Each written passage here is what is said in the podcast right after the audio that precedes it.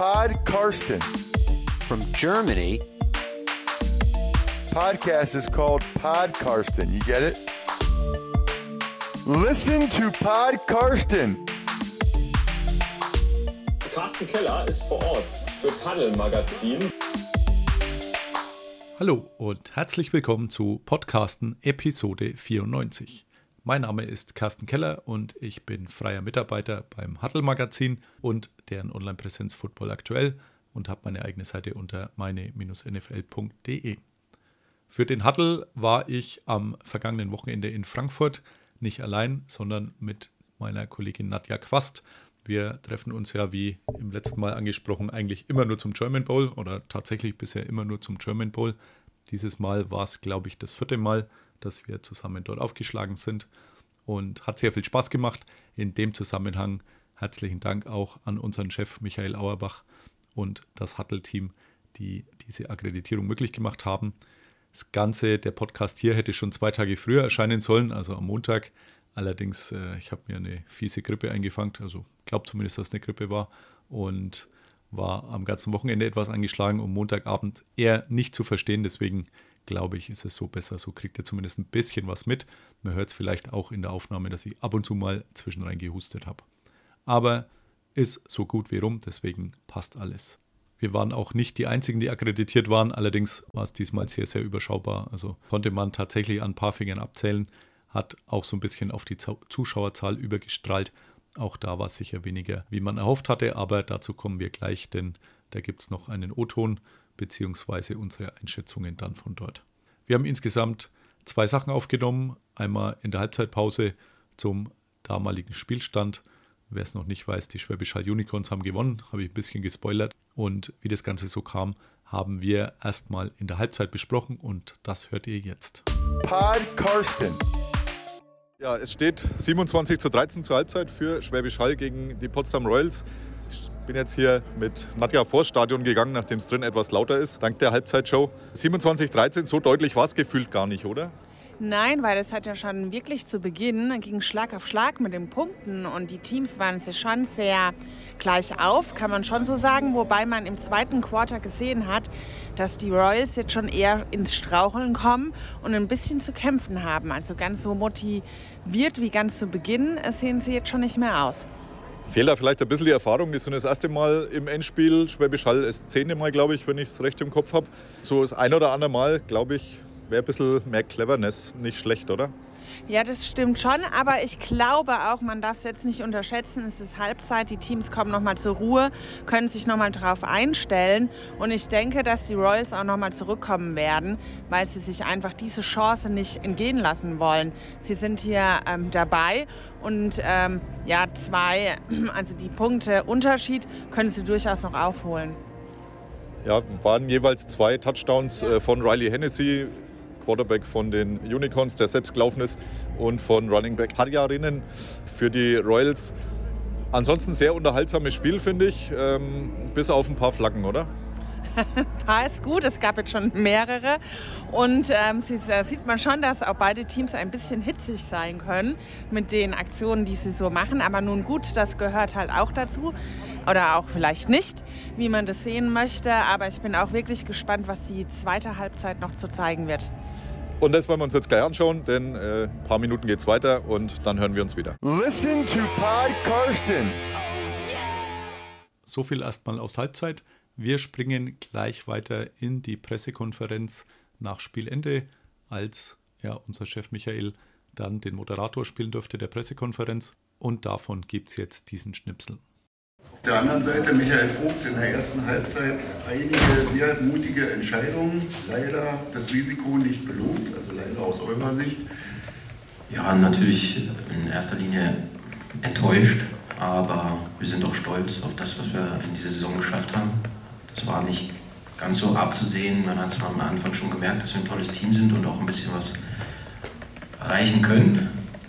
Ähm, aber im Moment ist natürlich die Enttäuschung recht groß.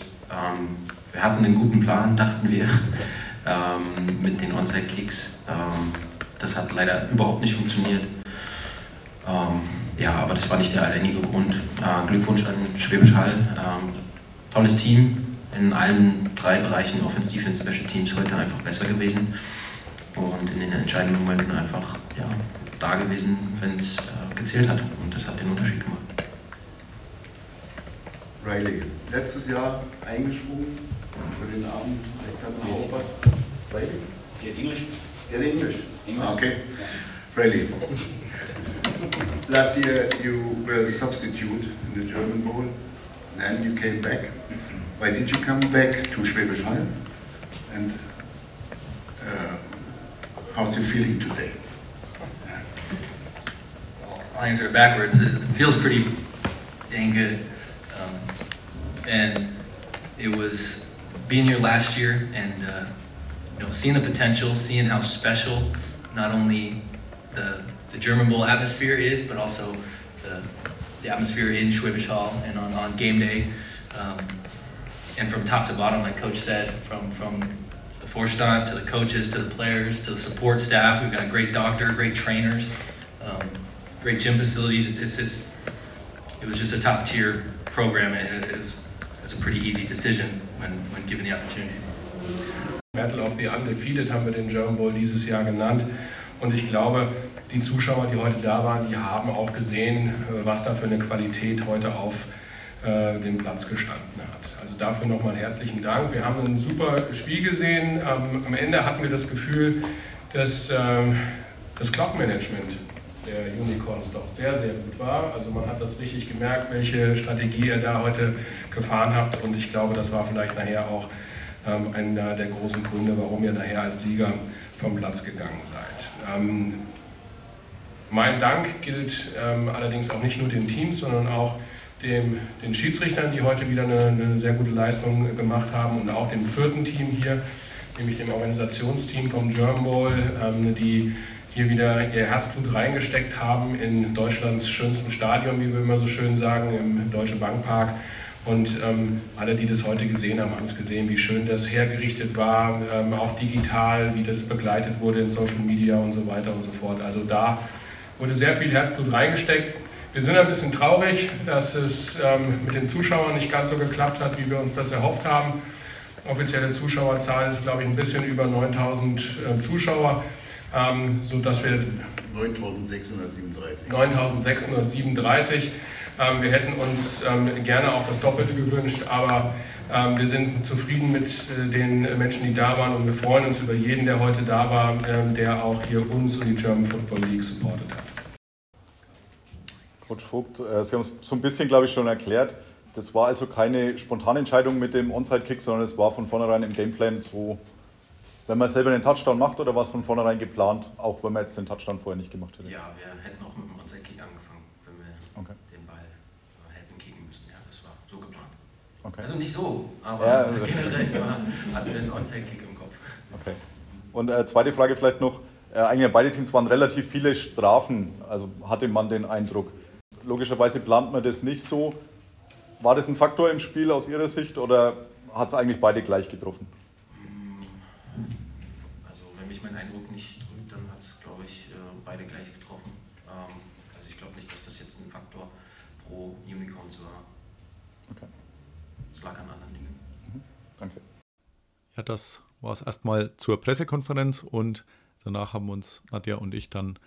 außen vor dem Stadion nochmal hingestellt, nachdem das Ganze zu Ende war und nochmal eine Zusammenfassung unserer ja, Erlebnisse aufgenommen. Die hört ihr jetzt. Es ist kurz vor 10 Ortszeit. Es wird um uns herum zusammengeräumt. Flieger fliegen die ganze Zeit über das Stadion. Ein sehr schönes Feature hier bei mhm. diesem äh, Waldstadion, Schrägstrich Deutsche Bankpark. Wir kommen jetzt gerade aus der Pressekonferenz 44-27, letztendlich der Endstand war, denke ich, absolut verdient, oder? Ja, absolut. Wobei man schon sagen muss, Royals haben natürlich ähm, schon hart gekämpft und waren so ein Spiel überhaupt gar nicht gewohnt, weil sie in ihrer Liga oder in, den bisherigen Spielen halt immer dominiert haben und hier halt jetzt im Endspiel einfach auch mal den kürzeren ziehen mussten.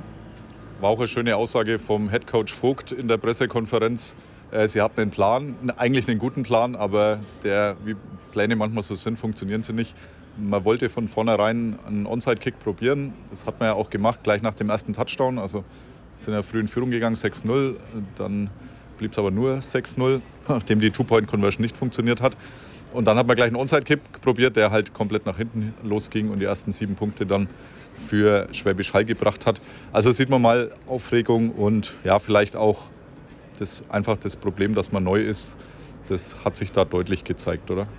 Auf alle Fälle. Und was sich aber auch deutlich gezeigt hat, ist, dass die Unicorns natürlich sehr routiniert sind und dass sich nehmen, was die anderen einem geben. Also wenn man halt wie die Royals dann Schwächen hat, haben sich die Unicorns die auch gleich zu Nutzen gemacht. Und das hat ja auch Jordan Newman in der Pressekonferenz auch ein bisschen erläutert. Er hat zwar klar gesagt, die Royals waren ein sehr starkes Team, haben gut gespielt, aber es waren auch diverse Spielsituationen da, die sie sich einfach zunutze gemacht haben. Was auch angesprochen wurde, da mussten wir gar nicht nachfragen, war die Zuschauerzahl. Ähm, die kam vorher nicht. In der Pressekonferenz hieß dann 9637. Eigentlich waren ja die Rahmenbedingungen perfekt. Also Stadion in der Mitte Deutschlands, das war ja der größte Kritikpunkt neulich an der ELF, dass die nach Klagenfurt gegangen sind. Also gut erreichbar für alle, perfektes Footballwetter und zwei unbesiegte Teams dabei. Eines, das eben schon zum zehnten Mal im Finale stand, jetzt zum fünften Mal gewonnen hat. Das andere, das überhaupt das erste Mal dabei war. Also von den Stories und dem Rundherum hätte es eigentlich nicht besser sein können. Aber Carsten Balkowski, der Pressesprecher des Verbands, hat es dann gesagt, man hätte sich gerne doppelt so viele gewünscht. Also von mir aus hätten es auch noch mehr sein dürfen, oder? Auf alle Fälle. Und ich fand, unter 10.000 zu bleiben ist schon ein bisschen eine schwache Leistung und ich finde, dass man da natürlich auch einiges nochmal ähm, ausbauen kann. Die Werbeaktionen für den German Bowl waren auch sehr ja, wenig gewesen dieses Jahr. Man hatte ihn fast gar nicht irgendwie vor Augen oder auch nicht wirklich präsent. Und natürlich hätte man auch sich überlegen können, ob es verschiedene Features noch gibt, die man ähm, hätte heute einbauen können, um noch mehr Leute zu locken oder Gewinnspiele. Ich meine, da gibt es ja x unterschiedliche Sachen, die man machen kann. Aber ich war, war schon auch ein bisschen leicht entsetzt von dieser Zuschauerzahl, weil ich hätte geschätzt, dass mindestens 13.000, 14.000 kommen. Letztes Jahr waren es, glaube ich, noch ein bisschen mehr und da hatte man es ja ja, was heißt auf Corona schieben können. Also mhm. da hat auf jeden Fall Corona mehr Auswirkungen gehabt wie in diesem Jahr. Ja. Ähm, das steht mal fest. Also dieses Jahr, ich glaube, ich habe gefühlte fünf mit Masken gesehen. Also ich glaube jetzt nicht, dass das noch das war, was so viele abgehalten hat, äh, sondern offensichtlich es andere Gründe. Ich meine, äh, ELF nimmt hier niemand in den Mund, ähm, was auch nachvollziehbar ist. Ich denke, äh, letztendlich wird es trotzdem etliches an Zuschauern wegnehmen. Genau beziffern kann man es logischerweise nicht. Aber zufrieden kann man da sicherlich nicht sein, denn es gehen 50.000 rein und da machen natürlich die knapp 10.000 schon einen sehr verlorenen Eindruck. Definitiv und man hat ja auf alle Fälle einen Hype, was American Football angeht in Deutschland. Ähm, wenn man sich gerade auch die Zahlen anschaut ähm, von all den Zuschauern, die im Fernsehen einschalten, klar kann man nicht immer mit dem äh, deutschen Sport ähm, vergleichen, aber, das sage ich immer, man kann sich das zunutze machen als deutsche Teams oder auch als Verband, zu sagen, wir bringen die Leute auch in unsere Stadien und locken sie, dass auch der deutsche Football auf nationaler Ebene absolut sehenswert ist. Und das war er ja heute auch. Was, hast du, was hat man von Anfang bis Ende gute Drives gesehen, gute einzelne Spielzüge und auch sehr, sehr talentierte Spieler. Also da brauche ich nicht immer irgendwie in die Ferne schweifen, wenn ich doch da auch einen guten Football sehen kann. Rene Buchner hat äh, ziemlich am Anfang sehr ja, amüsant, aber auch richtig ausgedrückt aus meiner Sicht. Äh, da ist jetzt in den ersten fünf Minuten bei dem German Bowl schon mehr passiert als äh, Donnerstagnacht beim äh, Thursday Night Game, das äh, wirklich grandios schlecht war mit den Colts und den Broncos. Also die NFL ist auch nicht alles Gold, was glänzt. Rein vom Unterhaltungsfaktor und von dem, was auf dem Spielfeld gezeigt wurde, denke ich, muss sich da die GFL auf keinen Fall verstecken. Genau. Du hast auch ähm, gute Aspekte gesehen in der Taktik oder wenn man jetzt selber natürlich auch im, im, im Coaching drin ist, dann hat man natürlich auch noch mal einen Blick auf die eine oder andere Situation. Ähm, zum Beispiel heute, das habe ich dem ähm, Herrn Vogt auch gefragt, in der Pressekonferenz, zwei Wide Receiver haben zum Beispiel den Ball nicht gefangen in einem ganz wichtigen Schlüsselmoment, der vielleicht auch ausschlaggebend gewesen wäre, wieder ein neues First Down zu erreichen. Da ist natürlich die Frage, wie reagiert man da eigentlich als Head Coach? Wenn man weiß, so, oh, man ist so kurz und knapp dran und die äh, berühren ihn noch mit der Fingerspitze und fangen ihn trotzdem nicht. Und dann hat er ganz klar gesagt, natürlich war er enttäuscht. Er war genauso enttäuscht wie die Spieler, aber er hat gemeint, er kann ja keinem im Vorwurf machen. Es bringt ja im Spiel auch nichts. Also man schaut immer nach vorne und sagt, okay, im nächsten Drive oder im nächsten Spielzug müssen wir es besser machen. Und da hat man auch viele äh, Punkte gesehen, wo man ein bisschen was rausziehen konnte. Ne? Absolut. Frankfurt, wie gesagt, sehr schöne Kulisse. Der Vertrag müsste auch noch länger gehen. So hundertprozentig wissen wir es nicht.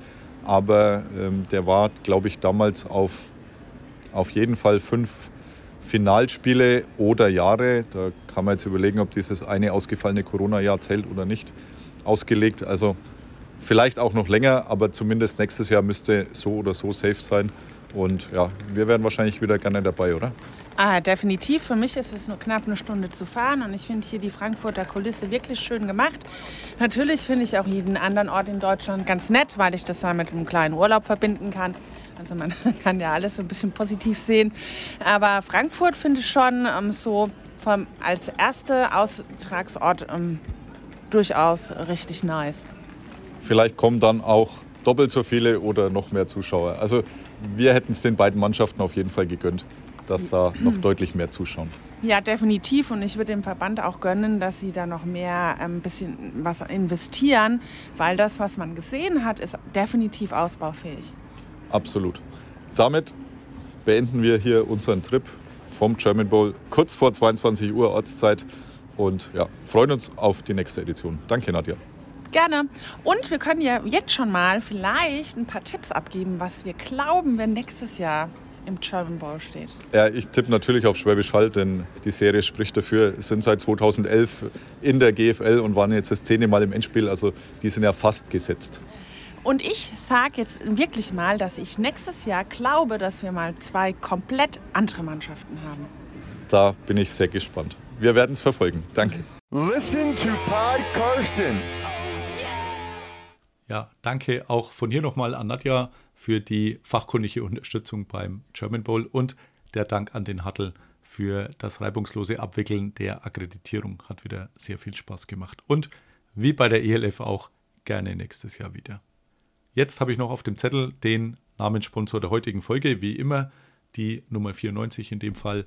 Das ist bei mir Outside Linebacker DeMarcus Ware, 2005 schon gedraftet, erste Runde bei den Dallas Cowboys mit Pick Nummer 11 gelandet hat dann da auch bis einschließlich 2013 gespielt, ist dann nochmal gewechselt für die letzten drei Jahre seiner Karriere zu den Denver Broncos, da dann auch den Super Bowl gewonnen, Super Bowl 50, viermal First Team All-Pro, dreimal Second Team All-Pro, neunmaliger Pro Bowler und ein absoluter Leader bei den Cowboys, bei den Broncos, beide Seiten.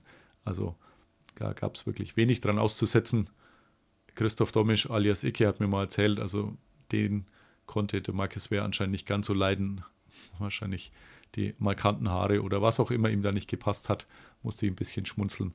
Ist anscheinend nicht so sein Typ. Aber auf dem Spielfeld absoluter Dominator, einer, der die anderen mitreißt und deswegen auch verdient der Namenssponsor der heutigen Folge. So viel zum heutigen Namenssponsor. Noch eine kleine Bitte, wer mag, kann gerne noch eine Bewertung bei iTunes hinterlassen, das hilft immer ungemein. Ansonsten ein kurzer Ausblick noch. Als nächstes steht London auf dem Programm. Das altehrwürdige, wobei so alt ist es noch nicht, Anfang der 2000er eingeweihte Wembley Stadion. Wir fliegen am 27.10. am Donnerstag und zurück dann am Montag. Schauen uns dort Jaguars gegen Broncos an. Auch da genieße ich die Akkreditierung des Huddles und mal gucken, ob es wieder mit einem Training im Vorfeld klappt. War ich ja letztes Jahr mit äh, Kutsche und Daniel von der Footballerei. Hat Spaß gemacht, auch wenn Training eigentlich der falsche Begriff ist. War ein bisschen mehr wie eine Pressekonferenz, aber auch nicht viel mehr. Pressekonferenz plus Stretching der Spieler, so würde ich es mal beschreiben. Aber in den Worten der unsterblichen New York Jets-Legende Bart Scott, can't wait. Freue mich schon sehr darauf. Apropos Jets, schönen Gruß an Lippo, der heute leider wieder verhindert war. Bestimmt sonst seine Eindrücke zum Besten gegeben hätte zum German Bowl am Fernseher. Der Stream war, glaube ich, auch nicht ganz so gut. Den hatten wir natürlich nicht erwähnt, hatten wir nicht live gesehen. Da können wir uns nur auf die Twitter-Nachrichten und ja, Einschätzungen von Lippo und Co. verlassen. Damit verabschiede ich mich jetzt in Vorfreunde auf London. Dazu gibt es als Outro diesmal nicht die übliche Outro-Musik, die ich irgendwann mal bei der Auxi-App komponiert habe, sondern stattdessen einen Gänsehaut-O-Ton aus dem Tottenham-Stadion 2019.